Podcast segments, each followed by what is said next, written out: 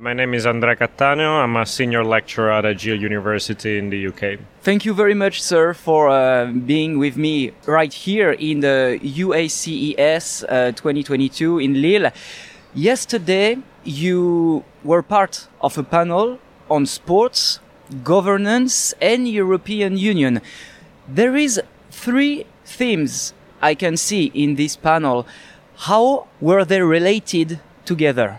Well, first of all, thank you for having me. Um, the panel yesterday essentially uh, examined the intersection between sport and European Union in general terms. And so there was one panel, one paper that was mine that was about the issue of the Super League and how that fit into the general notion of the European model of sport, which is a notion that has been discussed to significant extent at European Union level. And from that perspective, I then moved to uh, the adoption of the fan-led review in the United Kingdom as a reaction to, amongst other things, the proposal of the adoption of the European Super League. A second paper was looking at the application of European Union law to the freedom of movement of athletes and football players, more in particular.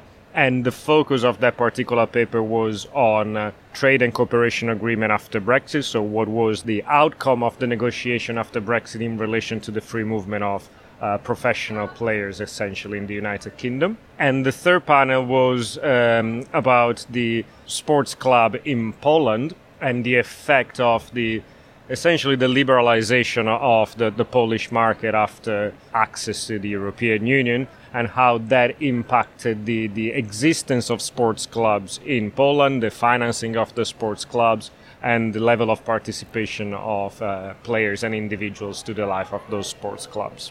So, three very different cases, but uh, related uh, in some ways to governance institutions. So, my question about uh, about this panel is: Who does the sports in European Union? Are they clubs, as uh, you said, with the example of the Super League in football?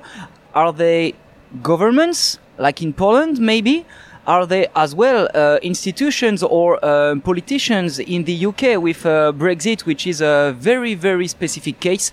Who does sports? Because sometimes we could have um, the the image that sport has its own governance, that it's just a small word in itself, we could have the impression that sports is a bit outside of the systems. What's your thought about that? So, in the European Union in general, but also beyond the European Union, there, there's a, general notion of the autonomy of sports, whereby uh, the governing bodies of sports have a, a, level of discretion in setting the rules. Uh, that are necessary to be respected in order to take part in sport, and those rules applies to athletes, clubs, and to a certain extent also to other stakeholders if you think about uh, sponsors broadcasters i don't know football agents. So those rules apply to a certain extent even beyond the world of sports itself.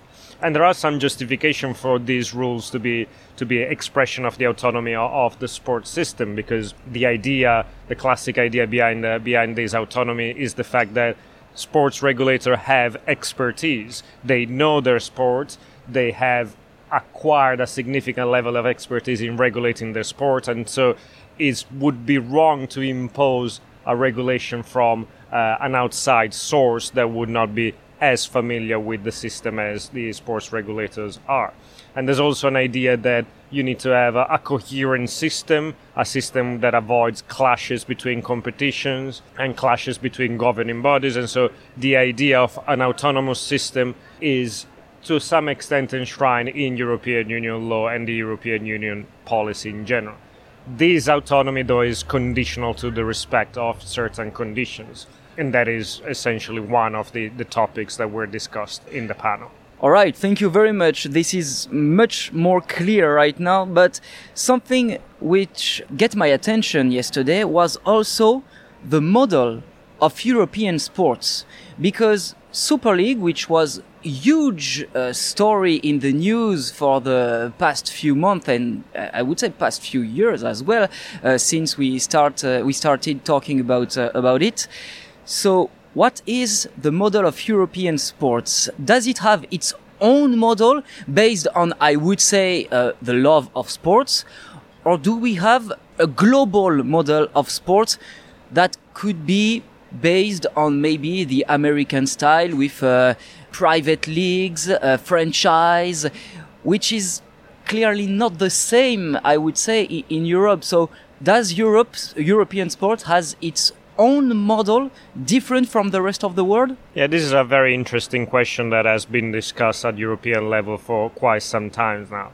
And um, for the listeners, they can go uh, and check the recent uh, European Sports Charter that was adopted by the Council of Europe in 2021 and uh, a recent report issued by uh, the Commission and, uh, and um, authored by Ecorys and Kea on the the notion of the European sports model. The traditional notion of the European sports model is that European sports model is a pyramid where you have at the top of the pyramid the International Federation and the International Olympic Committee and at the level immediately below that you would have the continental federation. So if you think of football you would think of uefa for example sitting there. Then the national federations then clubs and then uh, grassroots levels and this type of model as we said in the panel is uh, very hierarchical. The power is all concentrated at the top with the international federation and the national federations, while the vast majority of the stakeholders are at the bottom, all the athletes, all the grassroots participants are at the bottom where there is no significant power, decision making power, let's say. This is the traditional vision of the European model of sports, but if one consider uh, the current structure of, of, for example, European football, we see that clubs have started to assume a significant power in uh, uh, influencing the decisions of international federations and confederations. And the European Super League is a, is a great example of this, where you have clubs that have started to, to plan to break away from that European model of sport and to create an alternative model that is somewhat more similar to the American sports model. Uh, if you think of the American sports model, first of all, you don't think of a pyramid, you think of the four major leagues NBA, NHL, uh, and, and all the others that are independent and they independent from any international federations and whose main objective is essentially entertaining people, creating a show that creates profit from for the investors, uh, regardless of essentially who wins the title. So traditionally the idea behind the European model of sport is that sport is practiced to compete to win and to have uh, also a social and cultural dimension that attaches clubs, for example, to the local community. While if you think of the American sports model, you think of a model in which franchises can be moved around depending on what is the most lucrative city in that specific period of time. So there is not a, a focus on the cultural element, there is a greater focus on the entertainment side of the industry and the profit making side of the activity. All right, this is very, very interesting, and we can, uh, I would say, uh, talk uh, for hours about this topic, but we have to move on to uh, somewhat uh, something related to that, but um, a bit different as well. Can we oppose the power of the federations and the interests of the clubs, as we saw it in uh, the Super League uh, story uh, and uh, and case like few months ago, as I said, because if we sum up some clubs in uh, European football, the major ones in in different leagues, wanted to create, as it's the case in in the US, a private league that would grow the profits for them, and each year it would turn some minor clubs, I would say, if we can consider them as minor clubs, would enter and go out of this league, but the main ones would stay. And basically everyone said, no, we don't want that because it's not our model. So can we oppose uh, the interest of clubs and the power of the federations and regulators?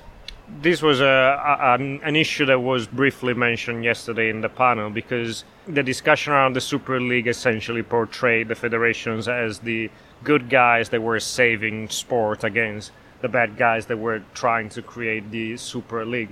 I think it's interesting to, to notice though that the creation of the Super League or the proposed creation of the Super League essentially manifested some critical aspects of the football system that were already existing.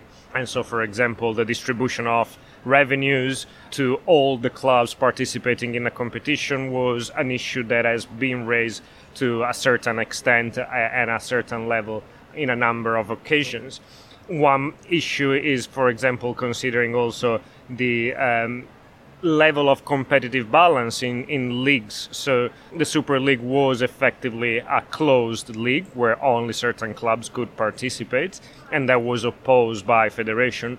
But if you then think of the current format of the Champions League, you only have a small pool of clubs that will compete to win the title every year, and we all know who that clubs are all the other clubs compete to simply participate with the very unlikely scenario that they will end up being in the top four of the Champions League. So, to a certain extent, we are already facing a form of closed league in practical terms. And that means that, that, that the critical element was already present. One consideration that I made in relation to the English football model is, as I said before, the distribution of revenues because you have a league that is significantly uh, more rich than any other league in the world, but significantly more rich than any other league in their own country. And that creates disturbances in how clubs are run at a lower level because they aim to achieve that level of Premier League and they overspend to achieve that results, which then has significant impact on the viability, the financial viability of those clubs which might end up being bankrupt, and therefore communities will lose their own clubs, fans will be uh, destroyed. So there will be a lot of knock-on effects from uh, that situation as well. So to, to get back to the point, the Super League evidently, evidently made it clear what the what the critical aspects were, critical aspects of the system that has been created by the federation, personally, I don't believe that the solution offered by the Super League was good enough to address those critical elements.